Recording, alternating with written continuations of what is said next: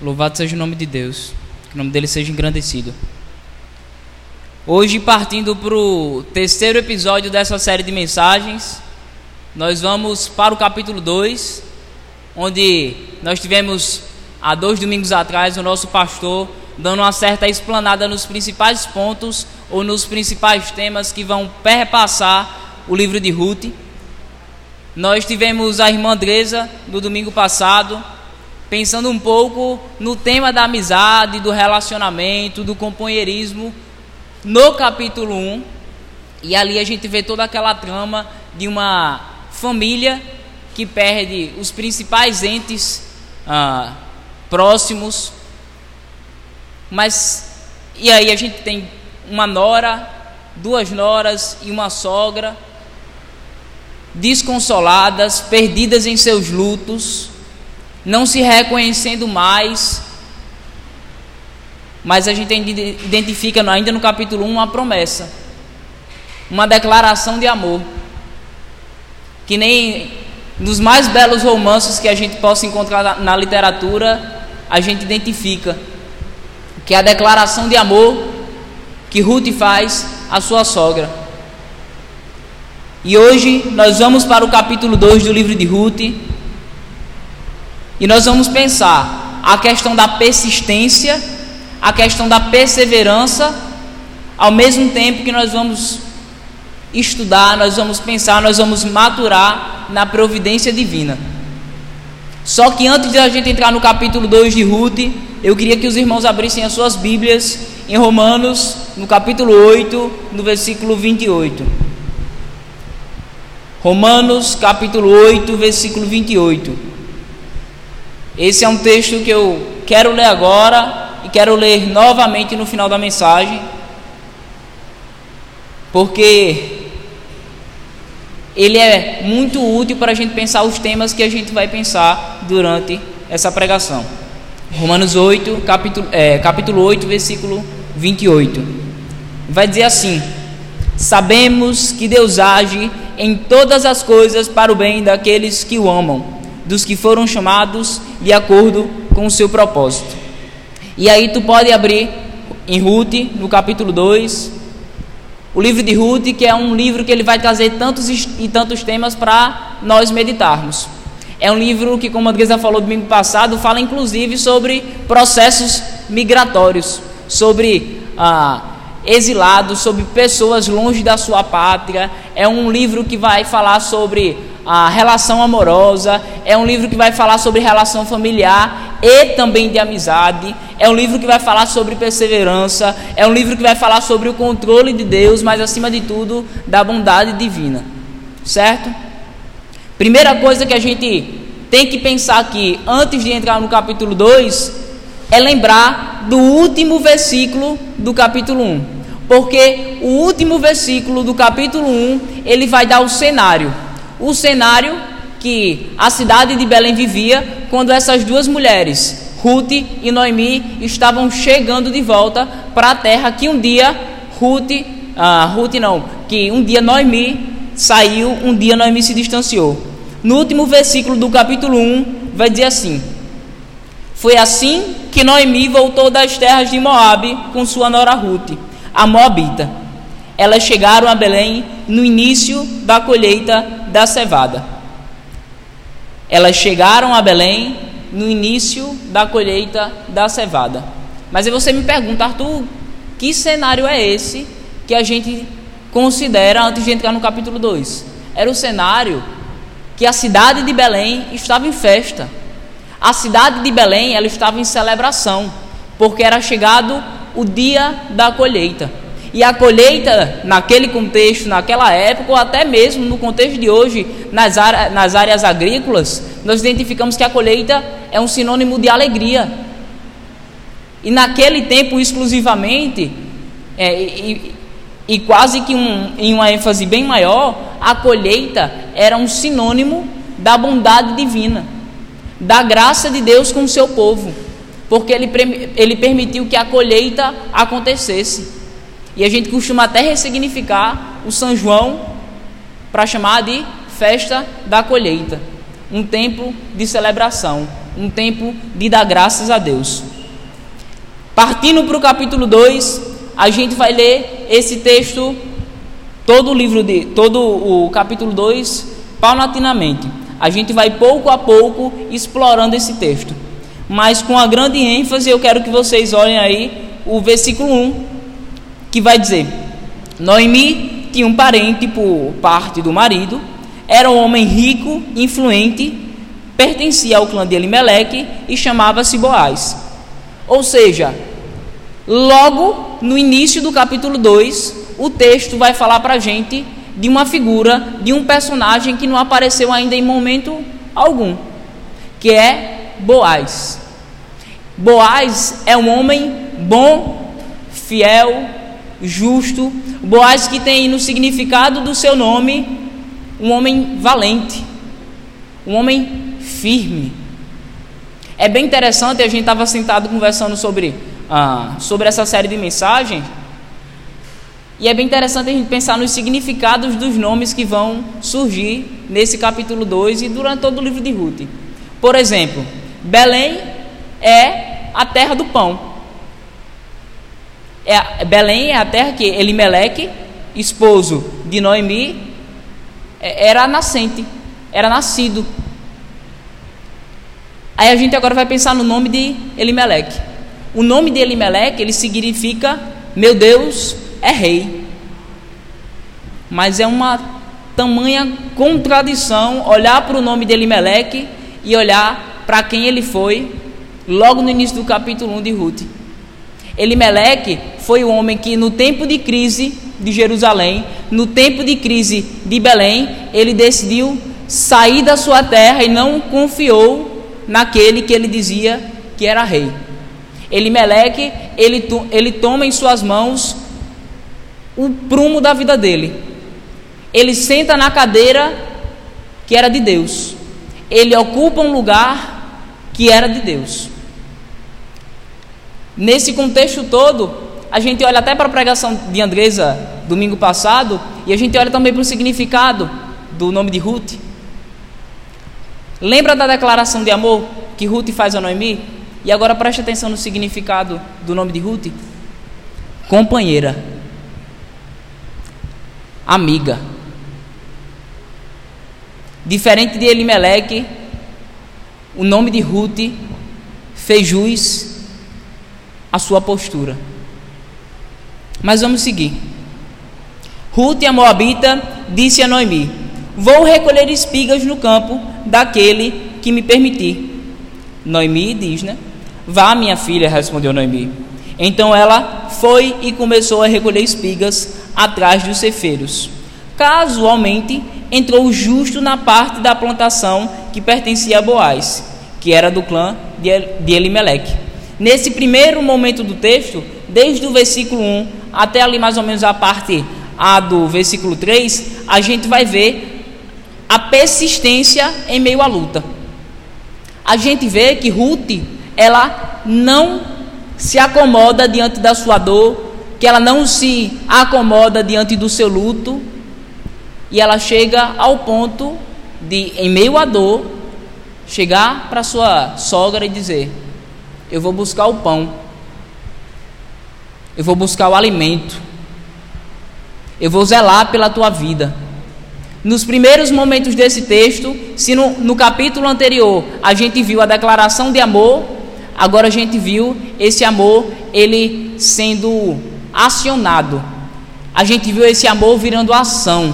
A gente viu esse amor virar prática. No primeiro, no primeiro momento desse versículo 2, quando quando Ruth chega para Noemi e diz que vai junto aos cefeiros buscar um, o abrigo do pão, ela está dizendo que ela não vai parar diante da sua dor. Ela está dizendo que ela não vai, vai parar diante da sua luta. E é muito pertinente a gente pensar nos nossos dias de luta, nos nossos dias, melhor ainda, de luto, os nossos dias de dor. E a gente, quando está vivendo dias ruins e dias maus, ou perder um ente querido, é muito comum a gente se afligir porque a gente vê pessoas sorrindo, porque a gente vê pessoas felizes.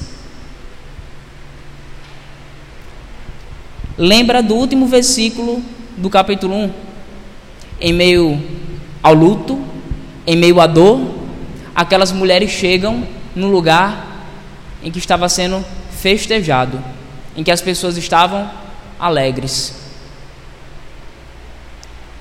Mas que bom, irmãos, que o mundo ele, ele não para diante do nosso luto.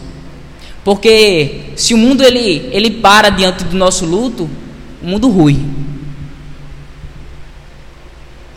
É importante que o mundo continue ativo, sorrindo, feliz, porque é esse movimento do mundo que nos traz de volta à superfície, que nos ajuda a sair dos momentos de luto. Eu lembro, eu nunca perdi nenhum ente muito próximo, familiar. Nunca tive ninguém assim, um, um pai, uma mãe, um avô próximo, uma avó, que eu perdi. Mas eu tive uma amiga querida que se foi para a glória, depois de dias de luta. É, cheguei a pedir oração algumas vezes aqui na igreja. Tia Zil, companheira de missão, companheira de caminhada cristã. Tia Zil, ela morre num sábado. Ela falece num sábado. E eu estava indo me encontrar com Luana, acho que a gente ia para o cinema e alguma coisa. E eu recebo a notícia da nora dela, dizendo que ela tinha falecido. E eu olhei para Luana, esse tiazinho faleceu. E bateu aquela dor. E eu logo perguntei onde é que ia ser o, o velório. E eles disseram onde ia ser, na igreja Batista, Batista, lá perto do Antônio Prudente. E a gente foi para lá. E aquele dia foi um dia que notoriamente eu vi que o mundo ele não parava diante da nossa dor. Quando a gente saiu do velório, a gente seguiu para o enterro. E de lá a gente tinha um aniversário a celebração da vida. Só que para o cristão, a morte é sinônimo de vida. Morrer nessa terra é voltar para os braços do Pai. E naquele dia, Tiazil, ela voltou para os braços daquele que a criou. Ela voltou para os braços do Pai. Mas que bom, meus irmãos, que o mundo não para diante da nossa dor. Logo no, no decorrer desse texto, quando a gente vai olhar para a parte B, a gente vai entrar num segundo direcionamento que o capítulo 2 vai dar para a gente. A gente vai ver que vai ser apresentado casualmente o controle divino. Vamos lá para a parte B do, do versículo 3. Casualmente entrou justo na plantação que pertencia a Boaz, que era do clã de Elimeleque. Naquele exato momento, Boaz chegou de Belém e saudou os seus ceifeiros. O Senhor esteja com vocês. Eles responderam: O Senhor te abençoe. Boaz perguntou ao capataz dos ceifeiros: A quem pertence aquela moça? O capataz respondeu: É uma moabita que voltou de Moabe com Noemi. Ela me pediu que a deixasse recolher e juntar espigas entre os feixes, após os cefeiros. Ele chegou cedo, ela chegou cedo e está de pé até agora. Só se sentou-se um pouco no abrigo. E aqui, meus irmãos, a gente vai chegar em um dos momentos de ápice desse texto. A gente vai perceber como as palavras elas são usadas. Por exemplo, a parte B do versículo 3, ele vai iniciar como casualmente. Dizendo assim, ó, por acaso, Ruth, quando saiu para ceifar, foi ceifando até que chegou nas terras de Boaz. Por acaso. Só que a gente vai perceber que não existe acaso nesse, nesse texto. Existe o propósito divino. Existe Deus mostrando para Ruth que ele tem controle sobre todas as coisas. Que existe Deus mostrando para Ruth que todas as coisas cooperam para o bem daqueles que o amam, daqueles que o buscam, daqueles que perseveram em meio à dor. Logo no versículo 4, a gente vai ver o quanto esse texto ele é rico e ele pode nos apresentar tantos e tantos temas. Uma das questões que tanto se discute hoje nas universidades, no campo das humanas, são as relações de trabalho. E boa parte dos irmãos aqui trabalham, mesmo em, em uma sociedade, e na sociedade brasileira que está no nível de desemprego alarmante. Graças a Deus, a nossa igreja é uma igreja que é, Deus vem abençoando quanto ao mercado de trabalho. Só que nas relações de trabalho na contemporaneidade, nos nossos dias, a gente percebe que a relação entre o trabalhador e, e o patrão ela é cada vez mais de exploração. Cada vez mais, imagina aí, a gente, aí Maurício vai entender bem do que eu estou falando. Primeiro dia de aula, antes do bom dia, a coordenação ela chega com os prazos para você entregar as provas, entregar as cadernetas, entregar tudo direitinho. Quando ah, a gente identifica esse mercado de trabalho e essa relação que o patrão tem com o seu empregado, a gente inclusive vê muitos cristãos reproduzindo essa lógica que me permitam dizer entre muitas aspas mundana. Só que vamos olhar para como Boaz ele se relacionava com seus trabalhadores. Versículo 4.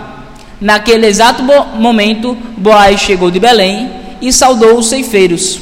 O Senhor esteja com vocês e na reciprocidade de um relacionamento pautado no exemplo de Deus, a gente vê os trabalhadores respondendo ao seu patrão: O Senhor te abençoe. Quando a gente vai identificar, no início dessa sessão que a gente começou aqui a ler, a gente vai ver que Ruth, ela vai estar tá migrando para as plantações, para colher o trigo, o trigo que, que restava, e a gente às vezes não percebe o que estava permitindo com que Ruth tivesse acesso até essas sobras. Deus, durante todas as escrituras, ele sempre se preocupou com os necessitados. Deus, durante todas as escrituras, ele sempre se preocupou com, com o pobre, com a viúva, com o órfão. E eu te peço para tu abrir tua Bíblia lá em Levíticos. Levíticos capítulo 19, versículo 9. Levíticos capítulo 19, versículo 9. Nós vamos identificar nessa parte ah, que a gente vai ler aqui agora, nesse trechinho, a lei de Moisés. De que forma? De que forma a lei de Moisés alcançava o necessitado. E a gente vai ver que Ruth, ela se valia da lei de Moisés, que se preocupava com o órfão, com a viúva e com o necessitado.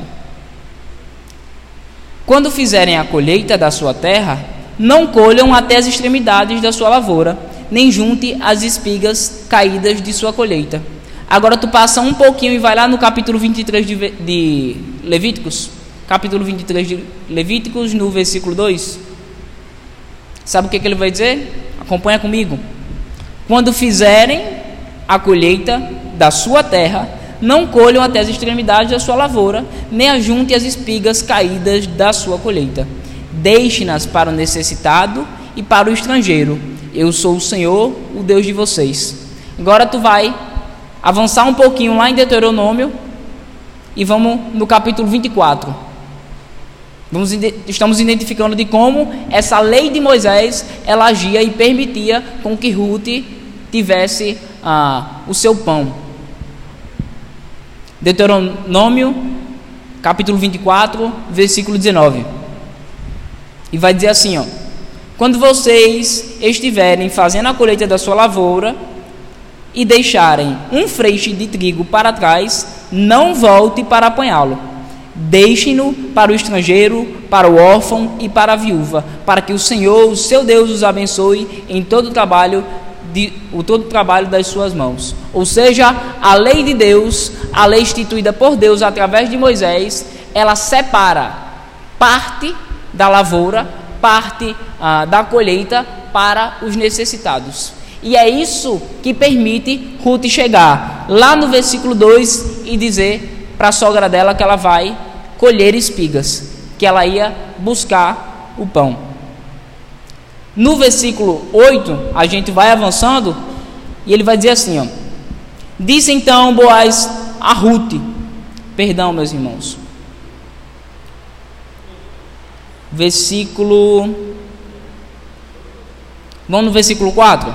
Naquele exato momento, Boaz chegou de Belém e saudou os seus ceifeiros: O Senhor esteja com vocês. Eles responderam: O Senhor te abençoe. Boaz perguntou ao capataz, versículo 5, dos ceifeiros: A quem pertence aquela moça? O capataz respondeu: É uma moabita que voltou de Moabe com Noemi. Ela me pediu que deixasse recolher e juntar espigas entre os feixes após os ceifeiros. Ela chegou cedo e está em pé até agora, só se sentou-se um pouco no abrigo. E a gente percebe uma coisa: o que Andresa falou no domingo passado sobre o testemunho se reflete nessa seção do texto. O quanto esse testemunho ele transborda a nossa presença. É para além do meu estar ou não estar aqui. É quem eu sou sobre os olhos dos outros. E como era que Ruth era conhecida? Como aquela que julgou-se assim como seu nome, que foi companheira, que foi amiga, que cuidou da sua, so, da sua sogra no momento necessitado. E o testemunho de Ruth transborda a presença dela. Na cidade, ela já estava sendo conhecida por quem ela era. Parece que a gente, quando vê um livro como esse, no texto bíblico, que é uma narrativa, e a gente vai do capítulo 1, capítulo 2, capítulo 3, capítulo 4, parece que são quatro dias numa sequência, né? Mas não, meu irmão. Os dias de dores aqui do capítulo 1 são longos e longos dias. A gente vai ver que nesse versículo 2, ele vai estar apresentando todo um período de uma colheita. Ou seja, não é dois dias, não é uma semana é um longo período que vai acontecendo nessa narrativa. E aí o texto vai apresentando a gente e a gente vai ter que identificando isso pouco a pouco. Nesse momento, Boaz ele chega para um dos seus cefeiros e ele disse: Quem é aquela? Boaz, um homem bom, um homem, ju um homem justo, ele não estava apenas preocupado com o seu lucro e o seu acúmulo da colheita da sua propriedade Boaz, ele olhava no olho do pobre e do necessitado. E aí serve para a gente refletir e pensar um pouco qual é a nossa postura diante do pobre, do necessitado, diante de um franelinha. Em alguns momentos atrás eu falei do quanto o nosso país ele está fadado à falta de trabalho, à, fa à falta de oportunidade de emprego. Isso faz com que aconteça o quê? com que cada vez mais pessoas se voltem para o mercado informal. Aí o que é mercado informal, Arthur? É vender Avon, é vender Natura como recurso, é dirigir no Uber como recurso de sobrevivência. Mas não somente isso. De alguns anos para cá, a gente vê cada vez mais franelinhas na rua. Cada vez mais que a gente para, Gideão, num semáforo, é gente brigando para limpar um para-brisa. E quais foram as últimas vezes que tu que dirige abaixou o vidro do carro e tu disse: Deus te abençoe, meu irmão. Ou que tu saiu de casa e tu lembrou de pegar aquela moeda, ou aqueles dois contos, dizer: Não, isso aqui eu vou dar para um franelinha hoje. Vou abençoar a vida de alguém. Deus nos dá para que a gente abençoe. Deus não, não dá para a gente acumular. Como é que a gente lê o capítulo 2 de Atos? Aqueles discípulos, aqueles apóstolos que tinham tudo em comum, que repartiam pão, que iam de, de casa em casa, que repartiam a palavra. Qual foi a última vez que tu, tu perguntou se o irmão estava bem, se estava precisando de alguma coisa. Ou que tu se abriu com o irmão mostrando as suas necessidades. Eu compartilhei isso aqui na terça-feira durante o estudo e eu queria lembrar novamente. Nessa igreja aqui, nessa comunidade cristã, não deve ter ninguém que falte pão em sua mesa. Sabe por quê? Porque nós devemos abençoar a vida uns dos outros. Nós devemos zelar pela vida de uns dos outros, para que não falte pão na mesa, para que não, não fique aperreado porque uma água foi cortada diante do desemprego. Nós devemos olhar mais nos olhos das pessoas que estão à nossa volta. Antes de olhar para a roupa, antes de olhar para o sapato, antes de perceber que o irmão trocou de celular. Às vezes, e, e principalmente nesse mundo que a gente vive hoje, cibernético, a gente olha para a rede social de um irmão e diz: Ah, tá tudo bem, tá tudo ótimo. Mas a rede social ela, ela serve para maquiar uma realidade. E nós cada vez mais nós estamos voltados para essa maquiagem inconscientemente. Mas se a gente for mais sensível, mas se a gente tiver mais atento àqueles que estão à nossa volta, a gente vai ver e a gente vai ter uma postura como a de Boaz, que percebeu uma pessoa desconhecida colhendo o que sobrava da colheita. Versículo 7, ele vai dizer assim, ó, o capataz: ela me pediu que a deixasse recolher e juntar espigas entre os feixes, após os ceifeiros. Ela chegou cedo e está de pé até agora.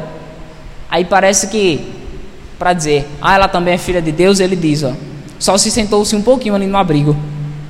Sabe o que, esse ceifeiro está dizendo? Ela chegou aqui, ó, e ela ralou. Ela chegou aqui, ó, e ela está perseverando. Ela está resistindo, o sol está escaldante.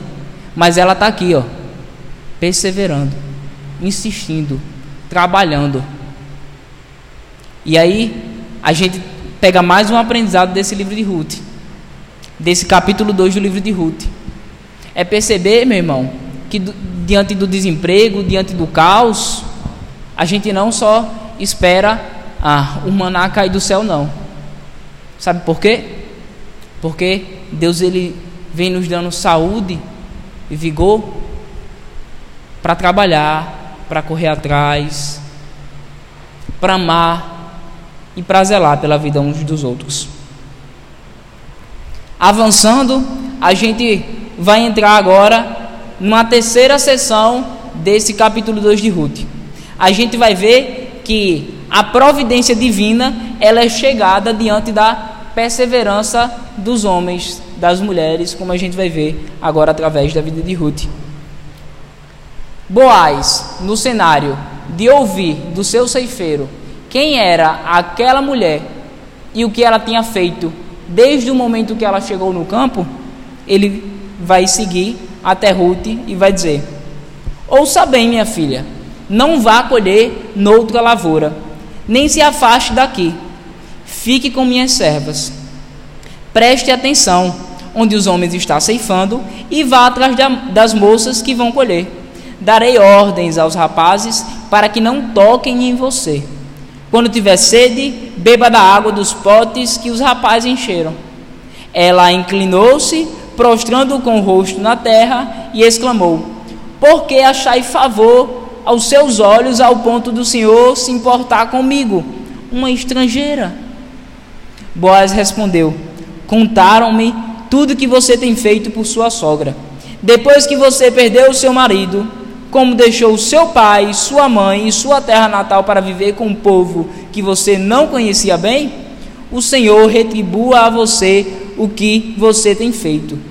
Que seja, seja ricamente recompensada pelo Senhor, o Deus de Israel, sob cujas asas você veio buscar refúgio. Versículo 13: E disse ela: Continue eu a ser bem acolhida, meu Senhor.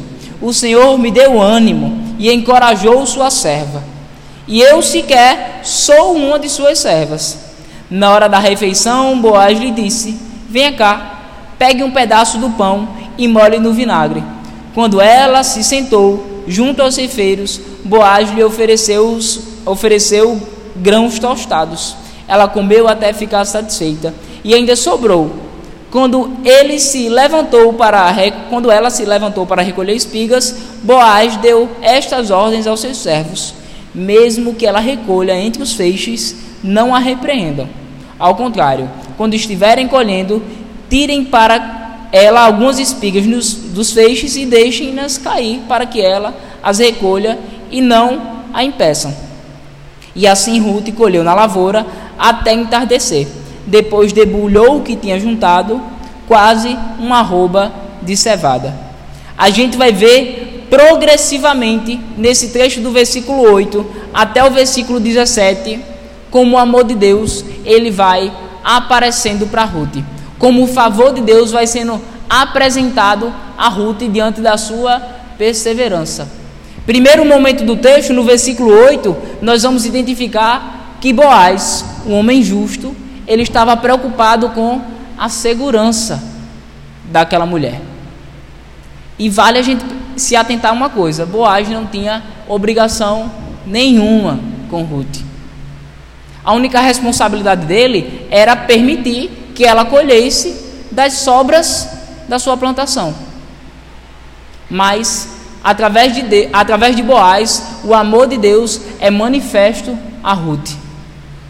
Boaz está sendo apresentado aqui não só como um homem que está favorecendo uma mulher, mas ele está se mostrando aqui como Cristo, que virá mais à frente e se apresentará ao necessitado, ao perdido, ao pecador, a nós. É fantástico a gente perceber no livro de Ruth a revelação do Jesus Cristo que virá. É fantástico a gente olhar no livro de Ruth e a gente ver como nada foge dos propósitos de Deus, com que nada foge do controle divino. A gente vai identificar no livro de Ruth uma mulher frágil, necessitada, estrangeira, numa terra desconhecida. E quem somos nós? Estrangeiros, peregrinos, numa terra desconhecida. Exilados nesse mundo, porque chegará a hora que o resgatador, assim como foi Boaz a Ruth, virá e resgatará a sua igreja para a glória. No versículo 8, se a gente encontra Boaz se preocupando com a segurança de Ruth, quando ele vai dizer a ela: Fique aqui, colha nas minhas terras. Agora não colha como um, uma mendiga, não. Colha como uma das minhas servas. Porque o que, que, que, que acontece? No, no processo da colheita, a gente tem os ceifeiros, no primeiro momento. No segundo momento, a gente tem os servos do Senhor daquela terra. E no terceiro momento a gente tem os necessitados. O que, que Boaz diz? Não colha como a necessitada, colha como uma das minhas servas. Boaz tem obrigação com isso? Não. Mas o progressivo amor de Deus é revelado a Ruth através desse homem. Se no versículo 8 a gente vê Boaz se preocupando com a segurança, a gente chega no versículo 9 e a gente identifica que Boaz não estava preocupado apenas com isso, mas ele estava preocupado com que aquela mulher tivesse suprimentos. Olha o que, que ele vai dizer.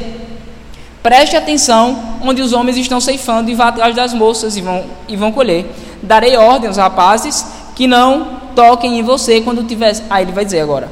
Quando tiver sede, beba da água dos potes que os rapazes encheram. Ele está dizendo o quê? pode achar graça bebendo água da água que não foi você que coletou, que foi dos meus servos. Pode ir lá e pode beber e pode ficar à vontade. Avançando no texto, no momento 10, é, do versículo 10 e do versículo 12, a gente vai ver como Boaz ele tem se revelado a, aquela mulher através do seu próprio testemunho.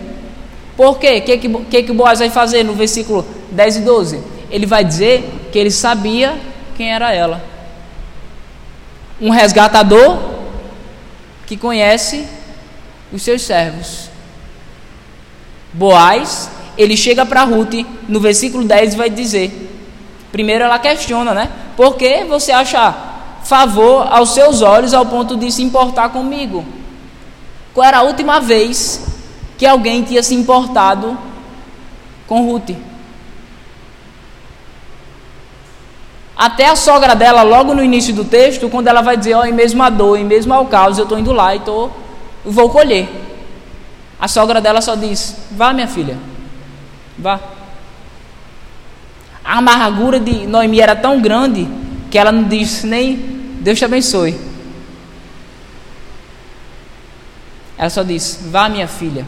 E qual era a última vez que alguém tinha se importado com Ruth? Boaz vai dizer no versículo 11: Contaram-me tudo que você tem feito por sua sogra, depois que você perdeu seu marido, como deixou seu pai, sua mãe sua terra natal para viver com um povo que você não conhece bem. O Senhor retribua a você o que você tem feito, que seja ricamente recompensada pelo Senhor, o Deus de Israel, sob cujas asas você veio buscar refúgio. Boaz revela essa mulher que ele sabia quem ela era ao ponto da gente chegar no versículo 13, e se a gente acha que Boaz já fez demais, ele trouxe segurança àquela mulher, ele trouxe o suprimento, ele permitiu com que ela bebesse água, mais do que isso. Ele permite e ele direciona ela a se alimentar. E a se alimentar bem. Não das sobras, das migalhas que caem da, que caem da mesa, mas dos mantimentos, assim como os seus servos. E a gente vai ver no versículo 13. E disse ela, ela continue, eu a ser bem acolhida, meu Senhor. O Senhor me deu ânimo, encorajou sua serva, e eu sequer sou uma de suas servas. Avançando, na hora da refeição, no versículo 14, Boaz lhe disse: Venha cá, pegue um pedaço de vinho e pão, molhe no vinagre. Quando ela, se sentou junto aos cefeiros, Boaz lhe ofereceu os grãos tostados. Ela comeu até ficar satisfeita e ainda sobrou. Mais do que ah, o pão, Boaz estava trazendo consolação ao coração que estava ferido. Mais do que trazer um suprimento, Boaz estava trazendo amor àquela que fazia tempo que não sentia. Mais do que ah, água, mais do que segurança, mais do que pão, Boaz está trazendo a ela comunhão. E é isso que Cristo faz conosco. Quando, assim como na parábola do filho pródigo, ele faz uma grande festa e chama as pessoas para se assentarem à mesa e festejar, festejar e comer o um novilho cevado. Assim como a dracma que estava perdida e foi encontrada, e aquela mulher chama as pessoas para se assentarem à mesa e festejar porque o que estava perdido foi achado. Assim como a ovelha que estava perdida foi encontrada pelo seu pastor e quando ele volta para casa ele faz uma grande festa. Boaz ele também chama essa mulher para ter o que ela não merecia, porque a lei não direcionava isso. Ou seja, Boaz oferece graça a Ruth. Boaz oferece relacionamento. Boaz oferece comunhão. O que, é que Cristo faz conosco? Ele nos oferece abrigo em Suas asas, cuidado na Sua presença, mas mais do que isso, só que parece que às vezes a gente é, a gente não trata isso como a gente deve, né? Ele oferece comunhão. E não tem como falar sobre isso, acho que não tem como ah, tá pregando sobre isso sem lembrar de um texto. Inclusive foi Maurício que me apresentou Texto de Dietrich Bonhoeffer, um texto que sempre é comentado aqui na igreja. Quem não leu, leia. Chamado Discipulado. E ele vai falar sobre dois tipos de graça: a graça preciosa, a graça que reconhece o amor de Deus através da cruz e se volta a Ele em relacionamento, em comunhão, e a graça que trata isso de forma banal, vindo apenas aos cultos no domingo, aos estudos da terça, mas que não entra no quarto, não fecha a porta, não fala em secreto com o pai, não se relacionamenta e não se senta à mesa da comunhão com o pai. Vamos avançar. No versículo 17, a gente vai ver assim: E assim Ruth colheu na lavoura até entardecer, ou seja, até o pôr do sol, até o fim do dia, Ruth ralou colhendo na lavoura. Depois debulhou o que tinha juntado e ainda saiu dali com quase uma arroba de cevada. Ou seja, ela saiu dali com uma grande quantidade de cevada. E para quem aqui, acho que quem, quem teve mais relacionamento ou vivência, melhor dizendo, no interior, vai saber melhor ah, o que é isso, debulhar. Quando você passa na feira e vê aquela mulher com os cascos do feijão verde e vai estar tá ali abrindo a ele e vai tirar o, tirando o feijão verde, que dali é a prata do debulhado. O que que acontece? Mesmo depois de debulhado, aquela mulher, ela saiu dali com grande quantidade de cevada. A gente vê o tempo todo a providência divina, a, o cuidado de Deus nos tempos de perseverança de Ruth. Caminhando para encerrar essa mensagem, a gente vai para os últimos versículos, a partir do versículo 18, e a gente vai ver o momento em que Ruth se reencontra com sua sogra depois de um dia de trabalho. E Ruth vai apresentar à sua sogra o amor gracioso de Deus que foi apresentado através da vida de Boaz. Versículo 18: Carregou para o, é, carregou para o povoado e sua sogra viu quando Ruth havia, quanto Ruth havia recolhido quando ela lhe ofereceu o que havia sobrado da refeição. Vocês lembram que o texto fala que Ruth se alimentou, ela se alimentou com fartura, mas não somente isso, porque sobrou bastante. Ruth, ela vem demonstrando o seu amor por sua sogra, o seu companheirismo por sua sogra desde o capítulo 1, diante da promessa. Diante do o teu Deus será o meu Deus, o teu povo será o meu povo. Ruth, ela não se alimenta, enche o seu bucho, e vai para casa sem nada não. Ela lembra que em casa ficou alguém. E o que, que ela faz? Ela pega ainda a grande quantidade que sobrou da sua refeição e leva para sua sogra. Versículo 19. A sogra lhe perguntou: Onde você colheu hoje? Onde trabalhou? Bendito seja aquele que se importou com você. A gente encontra no versículo 19 Noemi espantada com a grande quantidade de alimento, de providência que Ruth trouxe para casa. Ou seja, ela disse: Isso não é normal. Eu vivenciei esse espaço da colheita anos atrás. E nunca ninguém que precisou chegou com tanto em casa como você está chegando. E no versículo 20, perdão, versículo 19 ainda, na, na parte B, Ruth vai responder à sua sogra: O nome do homem com quem trabalhei hoje é Boaz. E olha o que Noemi vai dizer: Noemi exclamou: Seja ele abençoado pelo Senhor, que não deixa de ser leal e bondoso com os vivos e com os mortos. E acrescentou: Aquele homem é nosso parente e um de nossos resgatadores. É incrível a gente chegar nesse momento do texto e a gente encontrar outra Ruth. Se a gente for voltar Agora, no versículo 20 do capítulo 1, a gente vai ver o que Ruth disse quando estava chegando em Belém. Vamos aqui rapidinho. Capítulo 1, versículo 19. Prosseguiram, pois, as duas até Belém. Ali chegando, todo o povoado ficou alvoroçado por causa delas. Será que é Noemi? perguntavam as mulheres. Mas ela respondeu: Não, não me chame de Noemi melhor que me chamem de Mara, pois o Todo-Poderoso tornou-se a minha vida amarga.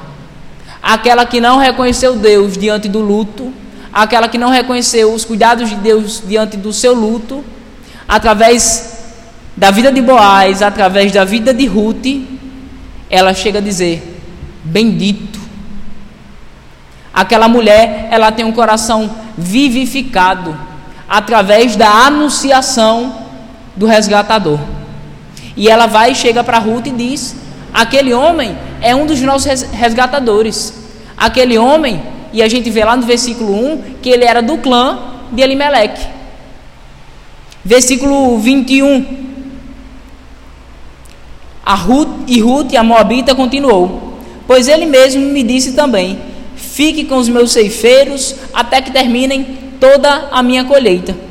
Então Noemi aconselhou a, a sua nora Ruth: É melhor que é, mesmo você ir com as, com as servas dele, minha filha. Noutra lavoura poderiam molestá-la. Assim Ruth ficou com as servas de Boaz para recolher as espigas até acabarem a colheita da cevada e de trigo, e continuou morando com sua sogra. A gente vai ver aí no versículo 21 que mais que as, boas ações de, as boas ações de Boaz é apresentado também o que a gente vem vendo se construindo durante todo o capítulo 2. A graça. O que, é que vai dizer no, no versículo 1? E Ruth, a Moabita, continuou: Pois ele mesmo me disse. É como se ela dissesse à sogra dela: Sabe a lei de Moisés? Ela permite com que eu pegue lá as sobras da cevada. Que eu passe por lá durante essa colheita e pegue as sobras da cevada. O que, que era de costume? Chegar a determinado momento que aquela mulher ela ia para outro espaço agrícola de outro senhor recolher espigas em outro, em outro lugar. Só que o que, que acontece? A graça é revelada quando Boaz chega para ela e disse: Continue aqui. Continue buscando o seu alimento aqui, junto com as minhas servas. No final do texto, a sogra dá um conselho e a gente vê que a perseverança, como diz o nome, ela continua dia a dia. Ela continua firme. Perseverar não é ir murmurando Perseverar é permanecer firme, constante e sempre abundante. Queria agora que os irmãos voltassem lá em Romanos, no capítulo 8, versículo 28. Romanos, capítulo 8, versículo 28. E vai dizer assim: o mesmo texto que nós lemos no início dessa mensagem. Sabemos que Deus age em todas as coisas para o bem daqueles que o amam, dos que foram chamados de acordo com seu propósito. O tempo todo, na alegria, na dor, na fartura, na falta do pão, na doença, nos momentos de saúde, Deus continua sempre com controle de todas as coisas na alegria ou na dor, como diz a música, Deus, ele permanece com a sua poderosa mão guiando todas as coisas. Vamos ficar de pé, igreja? Que a gente saia daqui com esse ensinamento hoje. Que a gente saia daqui aprendendo que nós devemos perseverar. Que nós, em meio à dor, a olharmos para um mundo que não para diante do nosso luto, nós devemos continuar perseverando, mas acima de tudo achando o favor de Deus em nossas vidas. Curvemos a nossa cabeça e oremos a Deus. Santo Deus, grande Pai, Deus rico em graça, Deus rico em misericórdia, nós te oramos em gratidão porque nós reconhecemos que Tu és o Deus de ontem, Tu és o Deus de hoje, Tu és o Deus de amanhã, Tu és o Deus que virá, Tu és o Deus que não muda, no nosso momento de dor, no nosso momento de alegria, que independente das nossas tristezas, dos nossos choros nos nossos quartos, pelas amarguras dessa vida, pelo pecado que nos aprisiona, Tu chegou como um resgatador para nos dar liberdade. Tu chegou como um, um resgatador para trazer provisão para as nossas vidas, para trazer consolação para as nossas vidas para quando nós olharmos para nós e não identificarmos nada de bom, que nós venhamos identificar que não é nada de bom, mas há um Deus que se importa apesar das nossas fraquezas, apesar das nossas limitações, apesar dos nossos pecados. Que a tua boa mão nos acompanhe, que a tua boa mão nos traga, nos traga consolo, até a tua volta, até o dia que o nosso resgatador vir num cavalo branco com a sua espada, onde na sua coxa estará escrito que tu és o Deus sobre todas as coisas, sobre todos os povos, sobre todas as nações. Tu és acima do pecado da humanidade. Tu és acima do nosso coração pecaminoso. Tu és o Deus que nos liberta, Senhor. As algemas do pecado, elas caíram das nossas mãos, dos nossos pulsos, no momento em que tu enviou o teu filho, o nosso resgatador, para se entregar em nosso lugar para cumprir a lei que nós não conseguiríamos cumprir. Tu és bom, Senhor. Tu és bom em todo o tempo, em todas as circunstâncias. Tu és bom. Amém. Louvemos ao Senhor.